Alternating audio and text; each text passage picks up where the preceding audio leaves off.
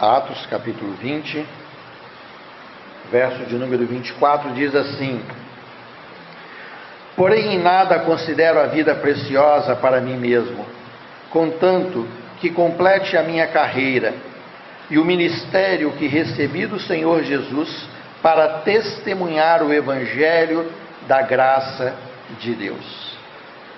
Amém? Vamos ler juntos esse versículo?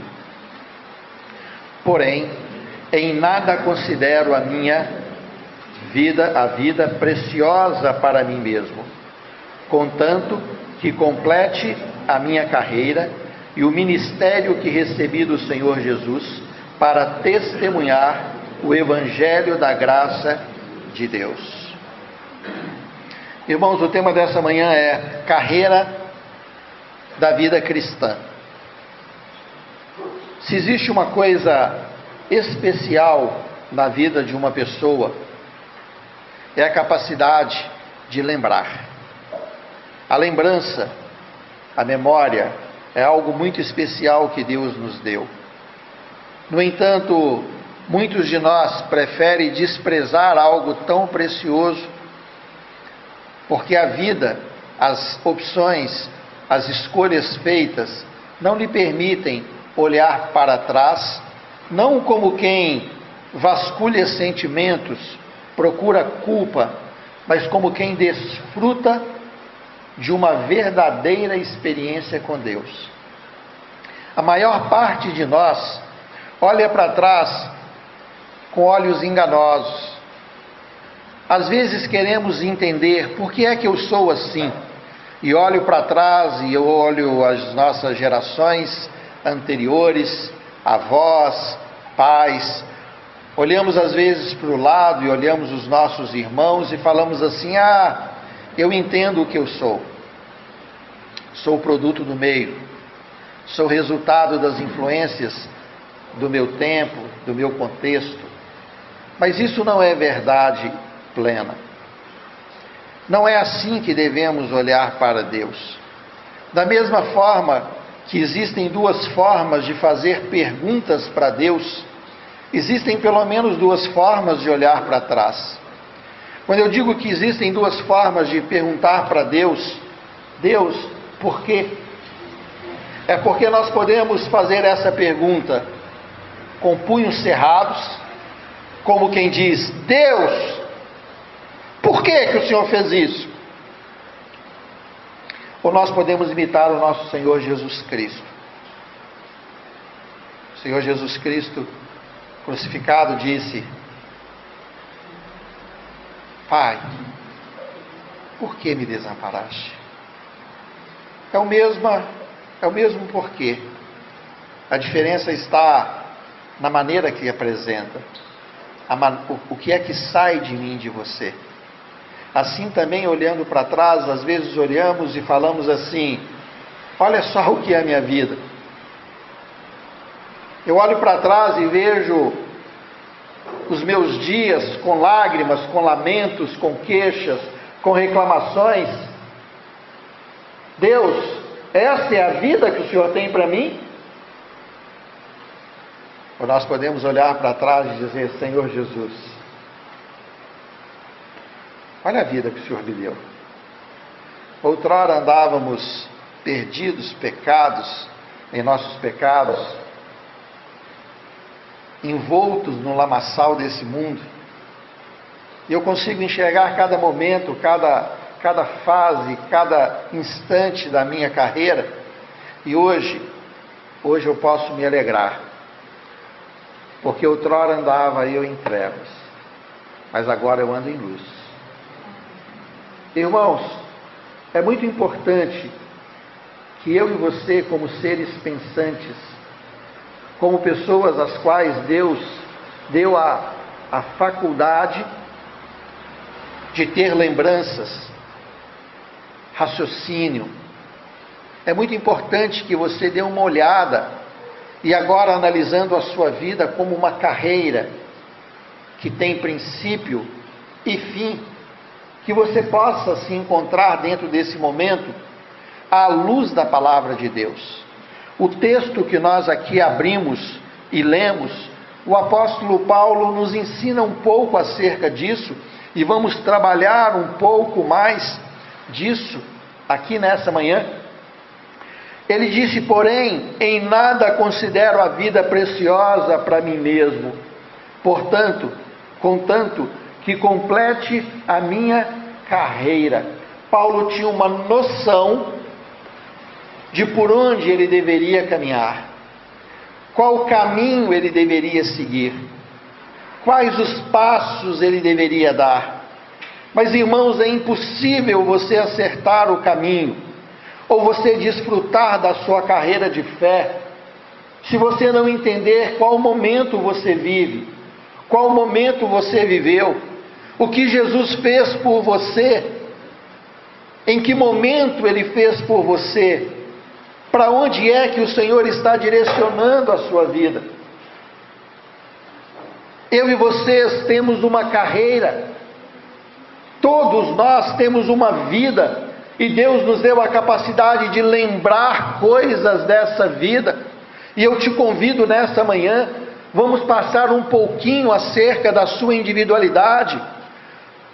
Talvez seja importante que você nessa manhã dê abertura ao Espírito de Deus para te levar a olhar um pouquinho para o passado, talvez o seu passado, em alguns aspectos, você tenha apagado da sua mente.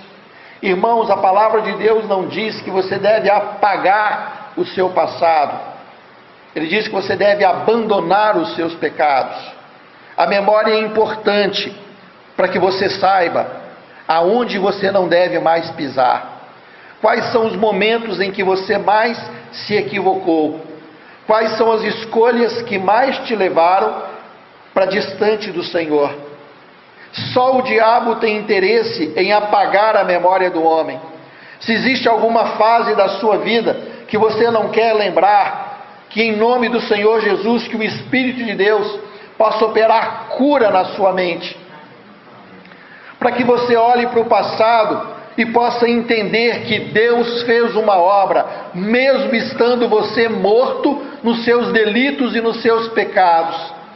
Os seus pecados não são para ser esquecidos por você, eles foram esquecidos por Deus. Os desejos do seu pecado é que deve ser abandonado. O apóstolo Paulo pregava de igreja em igreja, de cidade em cidade, Tão logo havia se convertido, passado o período do seu trato com o Espírito de Deus, diz a palavra de Deus que ele saía e as, uma das coisas que ele mais falava era acerca da sua experiência do passado e da sua experiência momentânea, pontual com o Senhor Jesus. Outrora, disse ele, eu era assim, eu persegui os cristãos, eu era alheio a Deus, mas estando eu indo pelo caminho ali de Damasco, eu tive uma experiência com o Senhor Jesus. Disse que onde Paulo ia, as pessoas temiam, a própria igreja temia. Não era ele que levava presos os nossos irmãos e que matou alguns deles? Irmãos, é esse mesmo Paulo que, não apagando o seu passado, soube entender o que era a direção de Deus para o seu presente, e o que ele deveria viver em esperança no seu futuro. Se você não tem uma carreira de vida, você não é um indivíduo tratado por Deus. Você é alguém que se engana. Que em nome do Senhor Jesus, que o Espírito de Deus nos ajude nessa manhã. Talvez a última coisa que você queira nesse momento é reviver sofrimentos. Eu não te convido a reviver sofrimentos. Eu te convido a ser liberto dos seus sofrimentos, tendo olhos espirituais, para saber que onde abundou o pecado, super abundou a graça de Deus. Amém? Bom, muitas pessoas vivem da seguinte maneira: eu vou vivendo e vão ver o que a vida vai dar. Eu não penso muito, nem no passado, nem no presente e nem idealizo o futuro. Vamos ver o que, que vai acontecer. E tem pessoas, não poucas, que andam por essa linha. Infelizmente, muitos cristãos também andam assim. Olha, eu estou indo, eu oro, leio Bíblia, vou na reunião de vez em quando, ou vou na reunião todo domingo, participo de alguma coisa, vamos ver. Até o Senhor Jesus voltar. Será que é isso o cristianismo? Será que é essa a proposta do Evangelho, tão vazia, tão sem propósito, tão sem sentido? Eu entendo que não. Deus, segundo a sua grandeza, fez de mim de você seres pensantes, mas fez com que sobre a nossa capacidade de pensamento pudesse reinar uma luz, que é a luz do Espírito Santo, que esquadrinha o nosso entendimento, que põe limites para o nosso entendimento e nos faz, olhando coisas, aplicá-las de forma correta no nosso dia a dia. Para que você não se culpe daquilo que não há culpa e nem que você fuja da responsabilidade daquilo que é a sua responsabilidade. A Bíblia diz que o Espírito de Deus esquadrinha o entendimento dos seus santos, dos seus filhos, meu e seu. Então, lidando com entendimento, lidando com consciência, lidando com lembrança, nós agora abrimos o nosso coração diante da palavra, porque Paulo diz que ele tinha um propósito, ele tinha uma carreira que ele havia recebido do Senhor e que ele tinha que testemunhar o Evangelho. E Paulo não diz isso no momento tranquilo, porque eu não sei se existiu um momento tranquilo na vida do apóstolo Paulo. Talvez se existiu, existiu antes da sua conversão. Porque o que nós lemos é que Paulo e ele mesmo relata isso a nós nas suas epístolas, que ele vivia perseguição dia e noite. Todos os dias ele recebia afronta, acusações, muitos açoites, muitas prisões. Amados irmãos, não adianta eu e vocês acharmos que cristianismo é um tapete que esconde a sujeira do passado. Cristianismo é uma estrada reta que nos leva à eternidade, mas que exige que eu e você nos movimentemos sobre ela. O Senhor, segundo a sua grandeza, propôs para mim e para você o caminho de vida. Oséias diz: os caminhos do Senhor são retos. Os justos andarão nele, mas os perversos nele cairão. Mesmo sendo pessoas que entendem que Jesus Cristo é o Senhor, mesmo estando em caminhos retos, muitas vezes, na perversidade do nosso coração, podemos tropeçar nesse caminho. Mas a mesma palavra de Deus diz que se nós tropeçarmos, se nós cairmos, tendo o coração em Cristo, nós não ficaremos prostrados, porque o Senhor nos ergue. Então, continuo a desafiar cada um de vocês e eu queria fazer uma pergunta. Se você pudesse agora utilizar aquilo que o apóstolo Paulo utilizou na sua fala, se você pudesse falar sobre a sua carreira de vida, talvez você não tenha tantos anos assim, mas como você escreveria a sua carreira de vida? Eu até desafio você um pouco mais. Eu sei que o nosso tempo é tão pequeno. Eu te convido a escrever um pouquinho a sua história.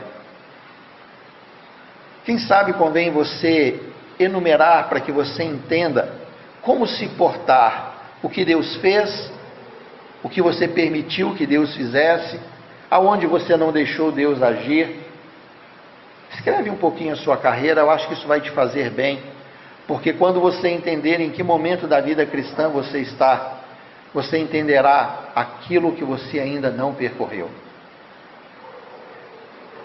Nós vamos tratar quatro aspectos da carreira cristã, de forma bem simples, para que vocês depois possam também, de forma simples, aplicar isso na vida de vocês. Mas, amados irmãos, você precisa pensar acerca da sua carreira de vida. Quando eu chamo carreira de vida, ela começa desde a sua mais antiga lembrança. É, lá o seu passado mesmo, lá atrás. Talvez convenha você ir ali, pensar, ver coisas que aconteceram, escolhas que você fez, e vem andando até o momento em que você se encontrou com o Senhor Jesus. Eu vou mudar um pouquinho essa frase. Até o momento em que Jesus encontrou você. E como a sua vida passou a ser a partir daquele momento? Quais ações o Senhor fez? Em que momento do cristianismo você pode então se localizar? A vida então, para mim e para você, é dividida em duas fases: anterior ao, ao Evangelho e do Evangelho em diante. Se nós observarmos isso, nós vamos ver que, mesmo dentro do Evangelho, existem pontos bem específicos que podem nos facilitar na compreensão do cristianismo. Mas a primeira coisa é: você conhece a sua carreira de vida? Pense nisso, por favor, e pense com seriedade.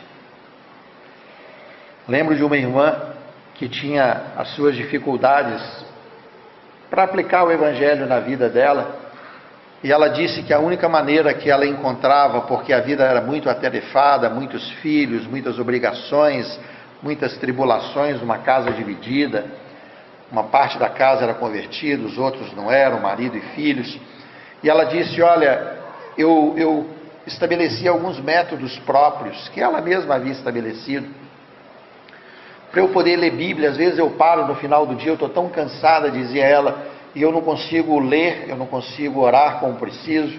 Então ela começou a colocar versículos que falavam ao coração dela em pontos estratégicos. Ela disse assim: Olha, indo na minha casa você vai achar até um pouco estranho, porque de frente para a minha pia, onde eu gasto muito tempo lavando as minhas vasilhas, eu colo um papel com um versículo e às vezes, em vez de ficar ali pensando só na vida, eu leio aqueles textos e vou gravando aqueles versículos no meu coração. Ela disse: outro lugar que eu visito muito é o vaso sanitário da minha casa. Então, como o meu banheiro é pequeno, eu colo ali na frente alguns textos e eu mudo esses textos na medida da minha necessidade. Aquela irmã disse: eu não esqueço disso. Eu não posso me autorizar a ficar parada no mesmo lugar. Eu tenho que andar na fé. Irmãos, você não pode se autorizar a ficar parado no mesmo lugar. Você tem que andar na fé. Você precisa caminhar com o Senhor Jesus. E as suas ocupações não justificarão a sua vida diante do trono de Deus. Não importa o tamanho da sua tribulação, o que falta é grandeza no seu coração para com Deus. É amar o Senhor plenamente. Bom, se nós olharmos então, encontramos alguns textos que, que nos ensina a nos portar, a entender, a pontuar e a ser conduzidos pelo Espírito de Deus em toda a nossa vida. Deus ama o mundo de tal maneira, irmãos, que Deus ele fala com toda todos os homens sobre a terra, sejam criaturas ou filhos sejam convertidos ou não convertidos. Deus fala comigo e com você através do Espírito Santo, mas Deus fala com aqueles que o ignoram através da consciência. A consciência é tocada pelo Espírito de Deus e assim eu e vocês um dia fomos despertados para a fé. A verdade é que Deus fala com todos. Ou você acha que é só um privilégio meu e seu? A diferença, por isso, todos os seres humanos são indisculpáveis diante de Deus. O problema é que muitos cauterizam a sua consciência, muitos param de viver o trajeto ou não autorizam mais Deus a lhe conduzir no trajeto da fé. Outros nunca permitiram e nunca permitirão. Esses irão para o inferno mas a palavra de Deus diz que eu e vocês que recebemos o Espírito, precisamos ser sensíveis ao Espírito e precisamos obedecer à palavra. A palavra de Deus diz em Provérbios, não precisa abrir, são textos conhecidos. Provérbios capítulo 13, o verso 1 diz assim: O filho sábio ouve a instrução do pai, mas o escarnecedor não atende à sua repreensão. Deus fala com todos. Qual é o filho sábio senão os cristãos? Amém? Misericórdia, irmãos. Vocês estão aqui?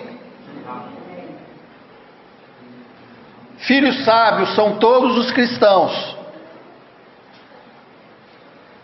Perversos são todos aqueles que ignoram Deus. Mas ouça, por favor, a palavra de Deus diz: o filho ouve e o perverso ou escarnecedor não atende, mas Deus fala, Deus instrui, Deus é misericordioso. E Deus, irmãos, estabeleceu uma carreira de vida para mim e para você.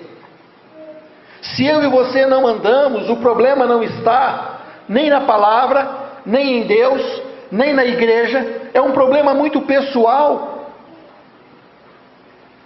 Eu estou muito admirado com a sonolência dos irmãos na fé, irmãos que não conseguem se dedicar com afinco, com a mesma alegria que se dedicam ao mundo, vigor para viver, irmãos.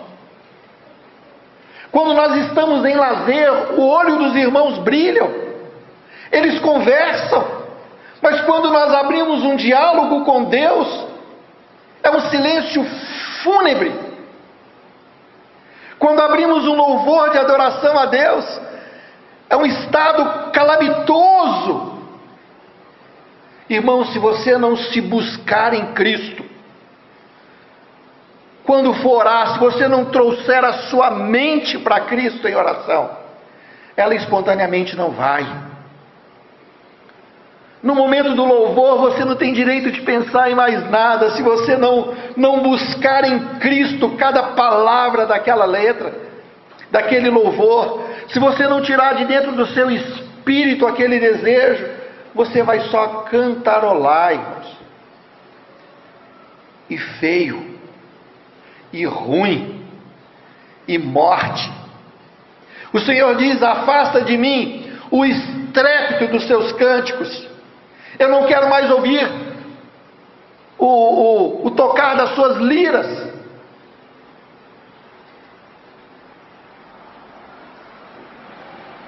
Irmãos, eu e vocês precisamos nos esforçar em Cristo. Que o Espírito de Deus abra os seus olhos. Deus está falando com você todo dia. Você não ouve porque você é. Vamos tentar de novo. Deus fala com você todo dia. Você não ouve porque você é desinteressado.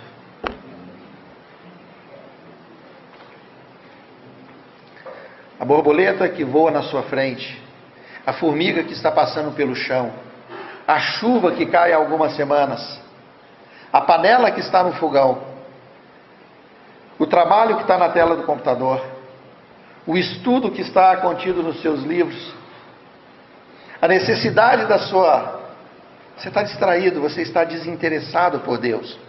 Tudo se tornou mais interessante do que Deus. Aí então, o filho sábio ouve. Mas o perverso, outras traduções falam o tolo, eu até prefiro ela, o tolo não atende à sua repreensão. Deus está repreendendo. Ouve, ouve. Qual é a sua carreira de vida? Me fala acerca da sua vida. Passa a sua vida aos seus olhos e talvez você se decepcione com você. Mas louvado seja o Senhor, porque se você estiver fazendo isso pelo Espírito de Deus, Ele vai falar para você que não depende da força do seu braço, não depende do vigor da sua alma, depende da conversão do seu espírito. Converte diante do Senhor, porque Ele tem uma carreira para você. O apóstolo Paulo disse: Eu tenho uma carreira em Cristo Jesus, a minha vida não me importa tanto como a muitos. Isso ele só pôde dizer porque ele estava num, num momento muito especial da sua carreira de fé. Ainda em Provérbios, no capítulo 8, verso 14, diz assim: Meu é o conselho e a verdadeira sabedoria. Eu sou o entendimento, minha é a fortaleza. Amados irmãos, nós, como cristãos, recebemos de Deus, somente dele, o conselho verdadeiro. Mas como se nós estamos desinteressados? Como?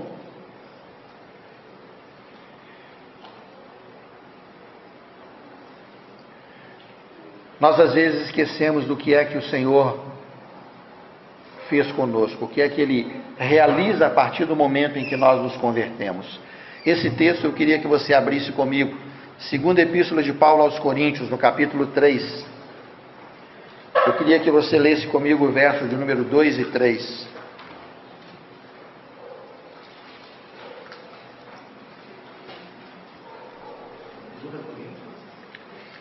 Segundo aos Coríntios, capítulo de número 3, verso de número 2 e 3. Amém? Vós sois a nossa carta, escrita em vosso coração, conhecida e lida por todos os homens, estando já manifestos como carta de Cristo, produzida pelo nosso ministério, escrita não com tinta, mas pelo Espírito de Deus vivente não em tábuas de pedra, mas em tábuas de carne, isso é, nos corações. Irmãos amados, quando eu convido você a analisar a sua carreira de vida, por favor, muita atenção. Eu não quero fazer terapia porque eu não sou terapeuta. Eu não quero fazer aqui nenhum tipo de ação psicológica porque eu nem sei se isso seria certo.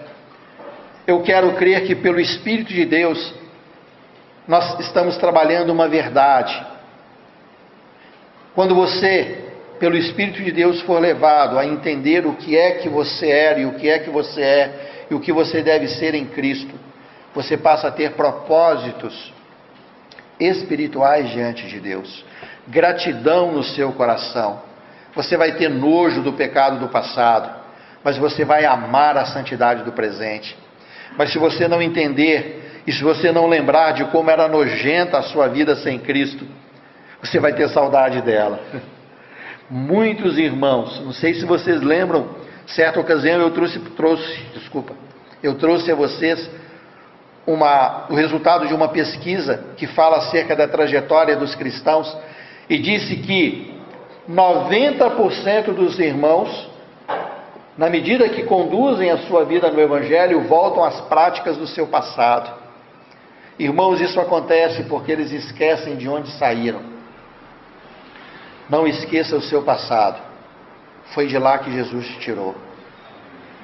Volto a dizer, não é para você sofrer coisas do passado, mas não esqueça. Você e eu éramos como trapo de imundície.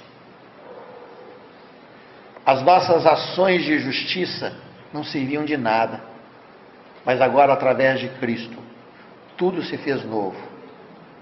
Aí sim podemos, deixando as coisas que para trás ficam, as coisas, não a memória, deixando as coisas que para trás ficam, prossigo para as que estão diante de mim, Cristo Jesus. Então, em nome de Jesus, você entende de onde Jesus tirou você? Porque a palavra de Deus diz que agora nós somos cartas escritas por Cristo e lida por todos. Você sabia que você é lido diariamente? Os irmãos sabem. Você é lido o tempo todo. Certa ocasião, uma pessoa não convertida chegou para mim e disse assim: Olha, Fulano de Tal disse que ele é crente. Mas que crente ele é, hein? Porque eu não sei nada de Jesus, ele disse. Mas olha, Se ser crente é isso aí, sei não. Você é lido. Quando você acha que você está sendo moderno e quer se colocar no mundo de forma moderna, não seja tolo, você está sendo lido. Quando você acha que você é diferente, eu quero me apresentar como diferente nessa sociedade, não seja tolo. Jesus não te chamou para ser o diferente, nem te chamou para ser o moderno. Jesus te chamou para ser uma carta escrita, o evangelho ambulante. Quando alguém olhar para a sua vida, talvez vai dizer acerca do seu passado, mas vai louvar a Deus por causa do seu presente. Esse é o evangelho que Deus espera que esteja em mim e em você. Mas se você despreza o passado, só que muitos de nós não gostam de trabalho, eu já falei isso ao falar sobre relacionamento interpessoal. Gosta de celeiro vazio, porque está sempre limpo, não tem que ficar catando sujeira de animal, não é assim? No entanto, a palavra de Deus diz em Provérbios 6,6: Vai ter com a formiga, o preguiçoso, e considera o seu caminho seja sábio. Preguiça e evangelho não combinam. Se você é um preguiçoso, você não é crente. Os irmãos entendem ou não? Irmãos, está chovendo lá fora, aqui dentro está seco. Estamos cheios, animados. Se você é um preguiçoso, você não pode ao mesmo tempo ser um crente. Aonde você tem preguiça, você não é convertido. Se a sua preguiça é ler Bíblia, você não se converteu na sua mente. Se a sua preguiça é orar, você não se converteu na sua alma. Se a sua preguiça é reunir, você não se converteu no seu corpo. Mas a verdade é: Efraim é como um bolo que não foi virado. Tem parte boa e tem parte crua, não assada, nojenta de se pegar. Quando olha para mim, para você, quando o mundo olha para mim, para você, quando as pessoas que estão ao nosso lado olham para mim, para você, elas leem alguma coisa e se você diz que você tem Jesus na sua vida, alguém olha para a sua vida e faz a seguinte leitura. Não sei qual é. Mas Paulo diz: Vós sois a nossa carta, escrita em nosso coração, conhecida e lida por todos os homens, estando já manifestos como carta de Cristo, manifesto como carta de Cristo, produzida pelo nosso ministério, escrita não com tinta, mas pelo Espírito de Deus, do Deus vivente, não em tábuas de pedra, mas em tábuas de carne. Isso é os nossos corações. Quando você sai daqui, você fala um pouco da eclesia. Uma pessoa, certa ocasião, me ligou e disse assim: Fulana de tal que eu levei para visitar vocês há um tempo atrás, disse que não volta mais na eclesia. Eu falei, é mesmo, mas por quê? Porque está cheio de fofoqueiro. Eu disse, mas, mas ela não conhece. Falou, não conhece não, mas depois disso alguém ligou para ela e falou assim, assim, assim, assim. Ela disse, eu não volto mais em lugar de fofoqueiro. Irmãos, olha a carta que a Eclesia escreveu. Deu para entender? E, é, como esse eu tenho, como também tenho outros. Irmãos que entraram e falaram assim: olha, entrando nesse local de reunião, eu senti um ambiente tão amoroso que eu quero voltar. Então, o que representou o conceito dessa pessoa é com quem ela se encontrou. Eu tenho dito para vocês continuamente o que é que vocês estão fazendo na reunião da igreja, porque você é um evangelho ambulante. E o que você fala tem que ser cheio do Espírito Santo. Se você falar bobagem, é esse evangelho que você está liberando para aquele que sai por essa porta, seja irmão novo ou irmão velho, seja visitante ou não. Somos cartas escritas por esse ministério, disse o apóstolo Paulo. Não em corações de pedra, mas de carne. Eu e vocês precisamos entender a nossa responsabilidade. Amém, irmãos? Não podemos ter preguiça, então vamos lá. Os irmãos estão sem preguiça, animados? Robustos na fé? Então vamos dizer o seguinte: agora eu tenho pouco tempo para falar para vocês rapidamente sobre os quatro momentos vividos por um cristão. E eu não preciso de muito tempo.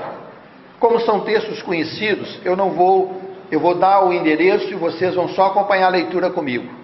Se você for rápido, você pode até abrir, mas eu não posso esperar pelo tempo.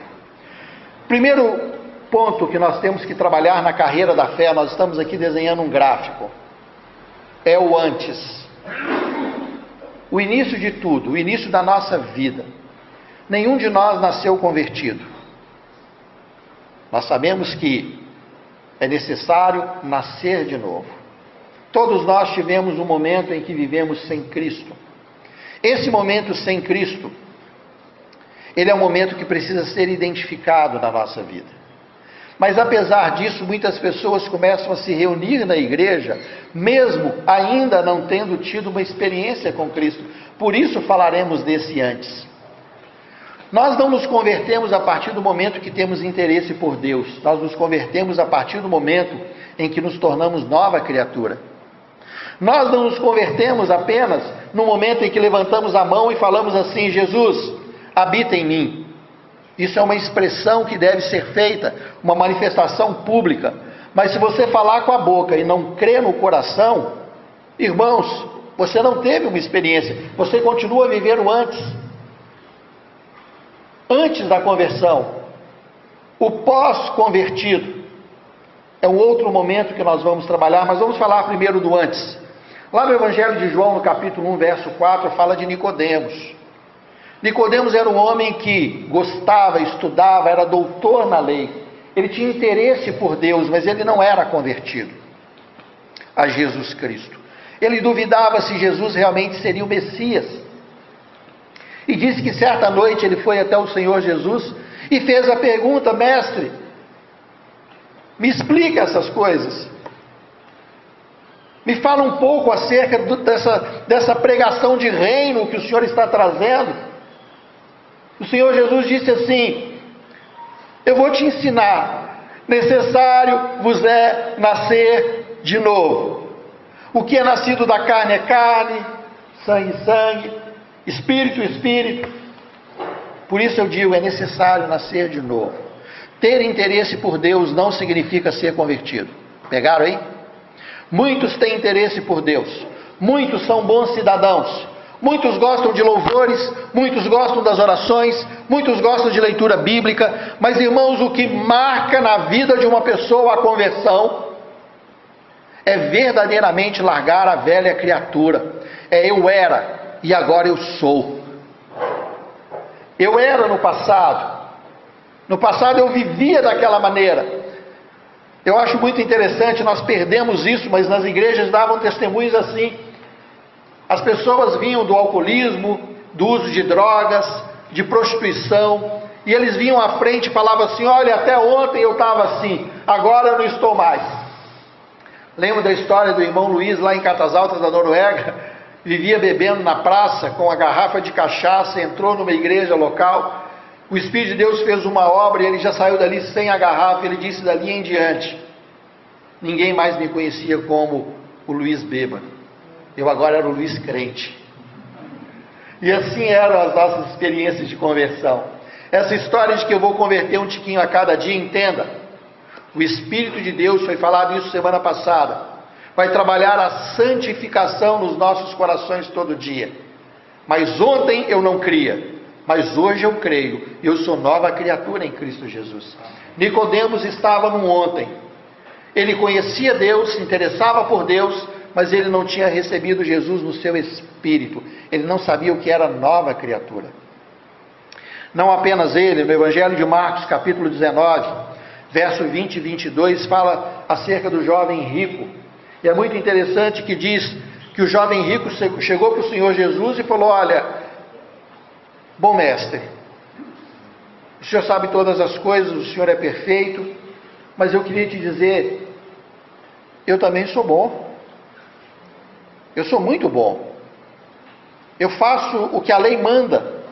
No entanto, aqui dentro, aí eu estou usando as minhas palavras, eu sinto que eu ainda não sou convertido. O que, que eu preciso fazer? Replicou-lhe o Senhor Jesus no verso 20. Tudo isso tenho observado, disse ele, o jovem rico. Tudo isso tenho observado. O que, que me falta ainda? Disse-lhe Jesus: Se queres ser perfeito, e aqui eu digo convertido, vai e vende tudo o que tens e dá aos pobres, e terás um tesouro nos céus. Pois depois vem e segue-me. Vendo, porém, o jovem, ouvindo essas palavras, retirou-se triste, por ser dono de muitas propriedades. O objetivo nesse texto maravilhoso. Aquele homem cumpria tudo que a lei, aquele jovem cumpria tudo que a lei mandava. No entanto, quando o Senhor Jesus disse: Vai e vende tudo e, e dá aos pobres, e em seguida você vai me seguir, disse que ele ficou muito triste com isso. Irmãos, muitos de nós é como o jovem rico.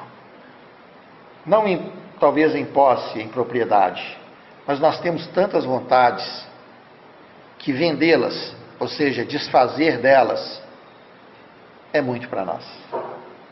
Porque o Senhor não falou para desfazer só de um pouco, Ele falou: desfaz de tudo e vem me seguir. E você vai dar aos pobres. Depois de vender, você vai dar aos pobres. Mas, João, isso é meio esquisito. Não. Deixa eu espiritualizar isso para vocês. Eu e vocês temos tantos desejos, temos tantas vontades, que nos impede de ser de fato convertido. Vontade de casar, vontade de ter filho, vontade de ter dinheiro, vontade de ter não sei o que, vontade de não sei o que, vontade de profissão, vontade de estudo, vontade de perfeição, vontade de alegria, vontade de felicidade, vontade de, sei lá, pega esse monte de vontade que nós temos o Senhor diz assim: vende essa coisa toda. Para quem, irmãos? Vende para Ele. Ele já pagou. Ele já pagou, é só entregar. Vende. Porque agora o que eu te dou, você vai dar aos pobres e você vai ter riqueza na eternidade, no paraíso. Desfaz desse, desse tanto de querer que você tem. E agora, eu vou te dar algo maior. E você vai poder distribuir para pobres. Mas ele tinha tanta coisa que ele disse: hum, não dá não.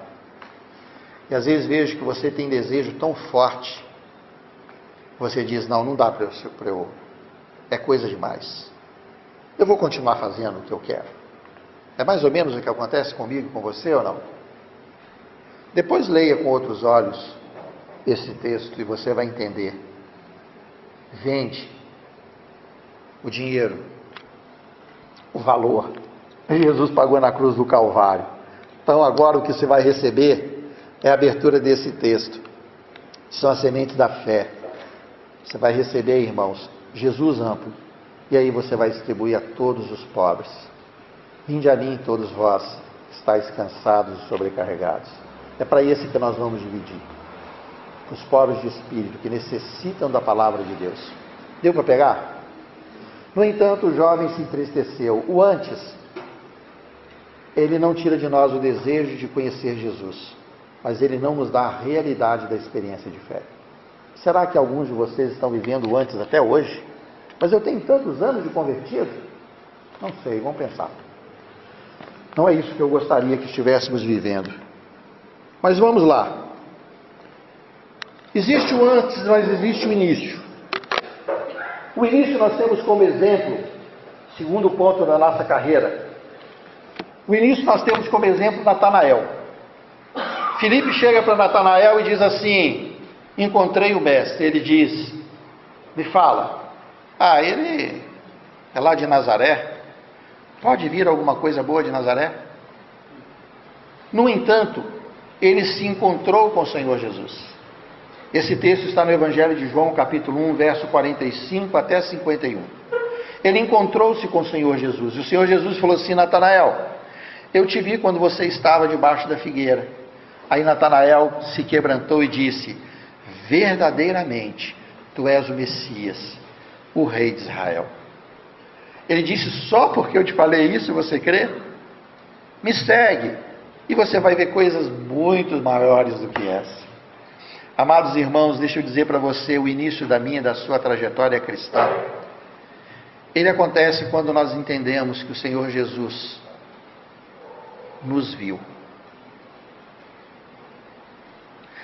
E o fato da gente saber que Ele nos viu e ainda assim nos ama é algo tão precioso que nós entregamos a nossa vida a Ele. Nós passamos a segui-lo. Muitos irmãos tiveram essa experiência.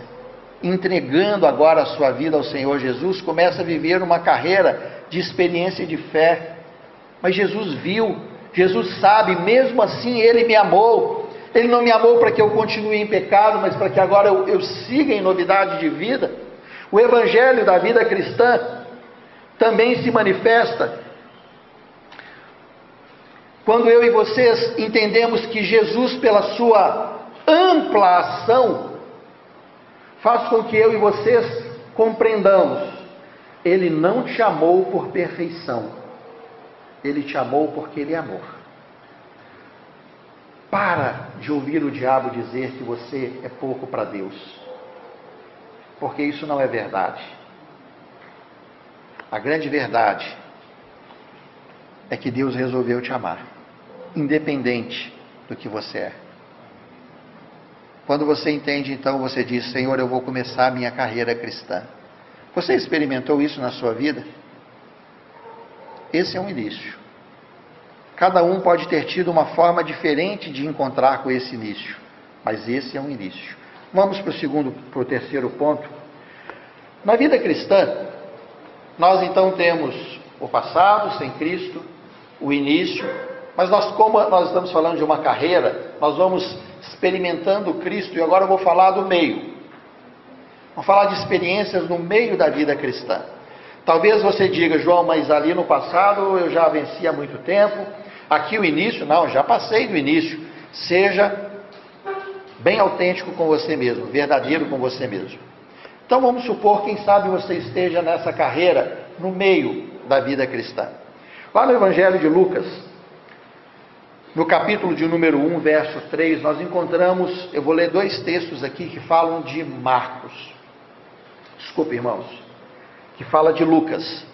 Lucas, que escreveu o Evangelho de Lucas, escreveu o livro de Atos. Diz assim lá em Lucas capítulo 1, verso 3: Igualmente a mim me pareceu bem, depois de acurada investigação de tudo, desde sua origem, dar-te por escrito, excelentíssimo Teófilo, uma exposição em ordem. Irmãos, vamos falar aqui de crentes então que estão com alguma maturidade. Lucas, eu peguei como exemplo, já tive a oportunidade de abrir uma reunião aqui com essa fala. É, Lucas, quando ele começou a investigar as coisas do Senhor Jesus para poder explanar a Teófilo que havia dado a ele esse encargo, ele, ele se envolveu de tal maneira que ele não apenas observava e sentia, ele expunha a outros. Um cristão que está no meio da sua carreira, ele não é um cristão que senta, ouve, vai para casa e espera uma próxima. Ele não é um cristão que no momento do louvor espera que tudo seja feito, feito pelos irmãos do louvor. Ele não é um cristão que, quando vê alguma necessidade, usa o ministério da paz, quer passar para o outro fazer. Ó, oh, fulano, toma aqui, tem que cavar um buraco. Né? Ele faz, ele participa, ele realiza. Um cristão que está no meio da sua carreira, diz a palavra que ele investiga tudo acerca do Evangelho. Ele precisa saber das coisas da fé. Eu tenho que entender, irmãos, qual é o meu dom, qual é o meu ministério, o que, Cristo quer para mim. Irmãos, eu preciso olhar para a vida da igreja e falar o que, que é necessário aqui, seja em termos manuais, seja em termos espirituais, seja em termos de, de, de direção de Deus.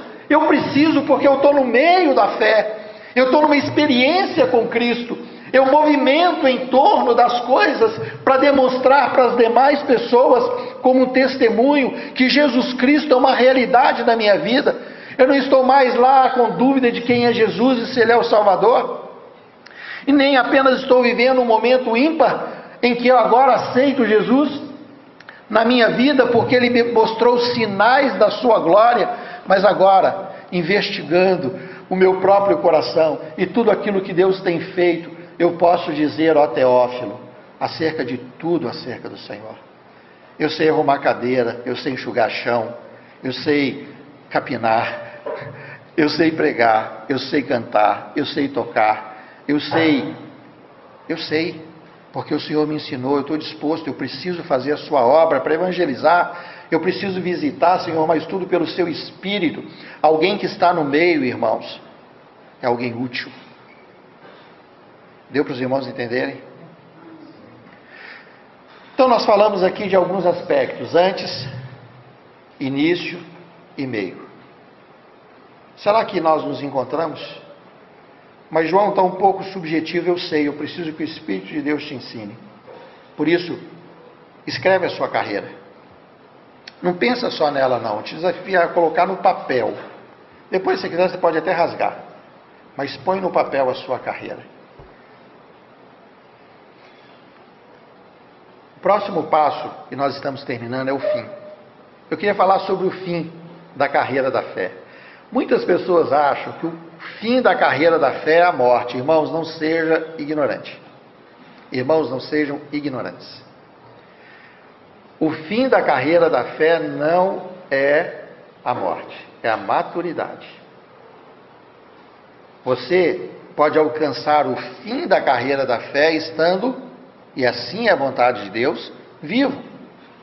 Quanto mais te menos tempo você gastar para amadurecer, mais útil você será com o fim da carreira para a glória de Deus. Abra então comigo, acho que agora é bom você você vir comigo aqui para a gente poder trabalhar esse texto. Marcos capítulo 14, verso 3. Evangelho de Marcos 14, 3.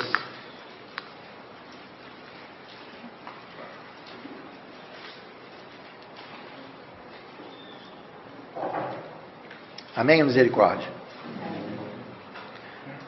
Evangelho de Marcos, capítulo 14, verso 3 diz assim: Estando ele em Betânia, reclinado à mesa em casa de Simão o leproso, veio uma mulher trazendo um vaso de alabastro com preciosismo, precios, preciosíssimo perfume de nardo puro e quebrando o alabastro, derramou o bálsamo sobre a cabeça de Jesus. Amém. Só isso aí por enquanto. O texto é amplo, já pregamos em outras oportunidades. Eu queria falar de alguém que experimentou o fim da fé. O fim da carreira da fé. Não o fim da fé, o fim da carreira da fé. Eu queria falar com vocês de alguém que consegue fazer algo que é tão expressivo, que mostra uma maturidade, ainda que num prazo tão curto, uma experiência tão genuína essa mulher, nós falamos do momento em que Jesus ainda estava no seu ministério terreno, ele nem havia morrido ainda, mas essa mulher, de uma forma muito especial, entrou no meio, no ambiente onde nem lhe era permitido todo aquele movimento, e diz que ela, indo até o Senhor Jesus, pegou um perfume muito caro, quebrou aquele perfume e derramou sobre a cabeça do Mestre. Amados irmãos, quando eu e você conseguimos adorar o Senhor verdadeiramente, com o fruto da nossa vida, com os valores da nossa vida, com os movimentos que são rompidos entre tantas barreiras que nos impedem de chegar até Ele. Quando eu e você conseguimos chegar até o Mestre, diante de testemunhas que nos hostilizam, e mesmo assim glorificá-lo, eu vou dizer para os irmãos: nós alcançamos a carreira, ou na carreira, o fim da fé, que é expressar o maravilhoso aroma sobre o mais precioso Rei, Jesus Cristo, nosso Salvador. Ali estava um homem, a casa não era dessa mulher, o ambiente era impróprio para aquela mulher, ela era uma pecadora aos olhos dos homens, mas ela sabia o que Jesus havia feito por ela. Existe um louvor, a Bia gosta muito desse louvor e está sempre cantando ele lá em casa, que fala acerca dessa cena, que ninguém sabe o quanto essa mulher foi perdoada. Só ela e Jesus sabia. E as pessoas estavam talvez ali, como nós conhecemos o contexto, olha, se vendesse isso, dava para distribuir para pobres, não é para os pobres, mas a questão é, irmãos, a sua adoração pessoal ao nosso amado da alma, Jesus Cristo. Quando você é testemunho, independente do contexto, você não é mais escândalo. As pessoas olham para você e não vê você apenas cuidando da sua própria aparência, da sua própria saúde, do seu próprio, da sua própria riqueza, do seu próprio bem-estar. As pessoas veem você se promovendo em Cristo Jesus para Cristo Jesus. Talvez, se essa mulher tivesse outros vidros de perfume, talvez ela quebraria de novo, e de novo, e de novo. É o que diz a, a, a letra desse louvor, que toca muito o nosso espírito. Se você não consegue adorar ao Senhor Jesus com seus valores, você ainda não alcançou o propósito da fé. Quais são os seus valores?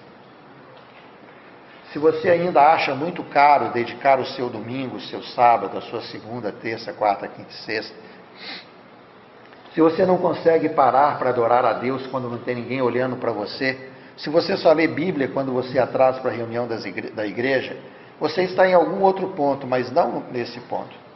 O ponto que nós estamos destacando e quero terminar nessa manhã com os irmãos é que o fim na carreira é quando eu e você não nos importamos tanto. O que importa é a glória do nosso Senhor Jesus Cristo. Mas se eu e vocês não analisarmos em que ponto estamos na vida, nós vamos achar que o fim é a morte. Irmãos, a morte, para mim e para você, é esperança. Mas a palavra de Deus diz que será um grande e terrível dia. Não fique esperando a morte, não, irmãos. Produz vida. Produz vida. Então, no texto que nós abrimos aqui, quando o apóstolo Paulo diz: Porém, nada considero a vida preciosa para mim mesmo, contanto que eu complete a minha carreira e o ministério que recebi do Senhor Jesus para testemunhar o evangelho da graça de Deus. Paulo era outro que tinha alcançado o fim na sua carreira, mas ele estava vivo. Paulo estava vivo, havia alcançado o fim. Será que eu e você não podemos ter isso? Essa é a proposta da fé. Seja maduro em vida, irmãos. Seja útil, jovem ainda, porque se dar a tanto capricho, sendo que o Senhor Jesus está requerendo a mim e a você, falando, instruindo,